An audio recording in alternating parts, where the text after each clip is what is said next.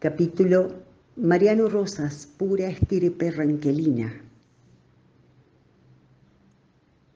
¿Por qué a un indio pehuenche, ranquelino de pura cepa, lo conocemos como Mariano Rosas, un nombre netamente cristiano?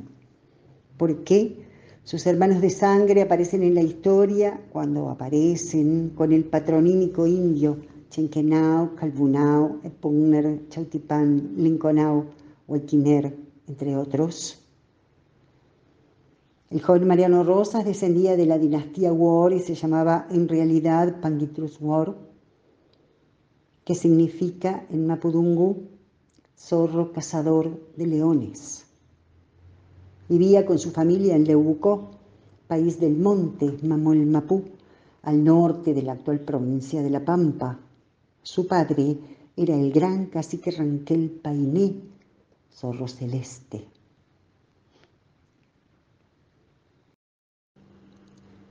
Regreso al pago. Todo debía estar bien para el joven Mariano.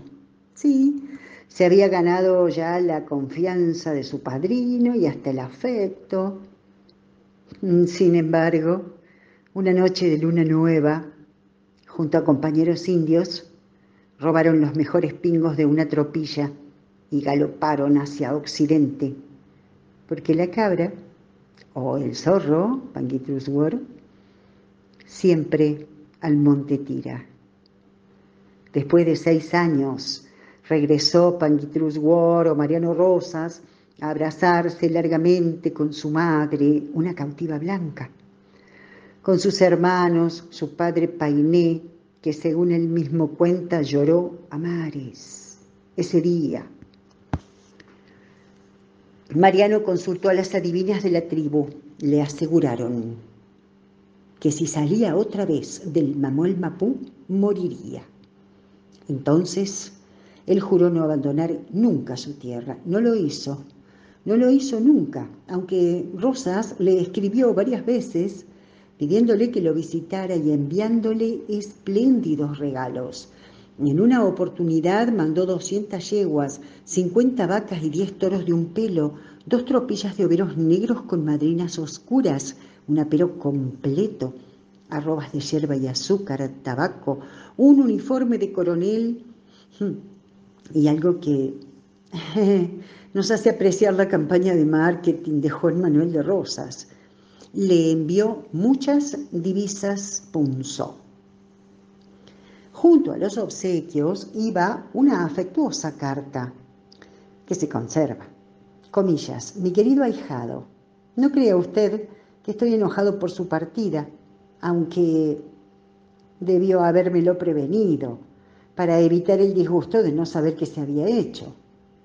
Es nada más natural que usted quisiera ver a sus padres, sin embargo que nunca me lo manifestó. Dígale a su padre Painé que tengo mucho cariño por él, que le deseo todo bien, lo mismo que a sus capitanejos e indiadas. Ocurra a mí siempre que esté pobre. Postdata.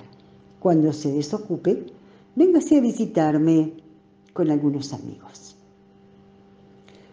Pangitrus declinó la invitación. En el verano de 1859, su hermano Calvunao Calvain tigre azul, volaba por los aires al explotar la pólvora abandonada por la increíble, irresponsable expedición de Emilio Mitre a tierra adentro. Con la muerte de su hermano le correspondió a Pangitrus War o Mariano Rosas asumir la jefatura de la nación Ranquel.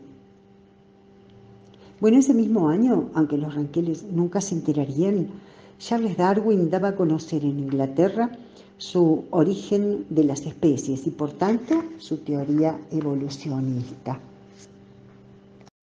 ¿Sabes quién viene a cenar esta noche? Precisamente llega, llegaba Lucio B. Mancilla al mando de una avanzada. El viaje, los personajes, los avatares, Después iban a granar en su clásica obra literaria una excursión a los indios ranqueles. Mansilla era sobrino directo de Juan Manuel de Rosas. de modo que cargaban junto a Panguitrus igual apellido, aunque no corriera la misma sangre por sus venas.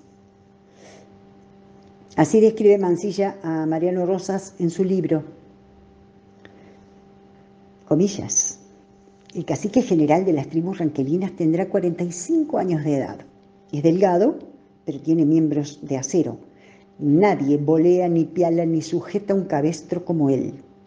Una negra cabellera larga y lacia, unos grandes ojos rasgados, hundidos y chispeantes, cuya expresión habitual es la melancolía, pero que se anima gradualmente, revelando orgullo, energía y fiereza.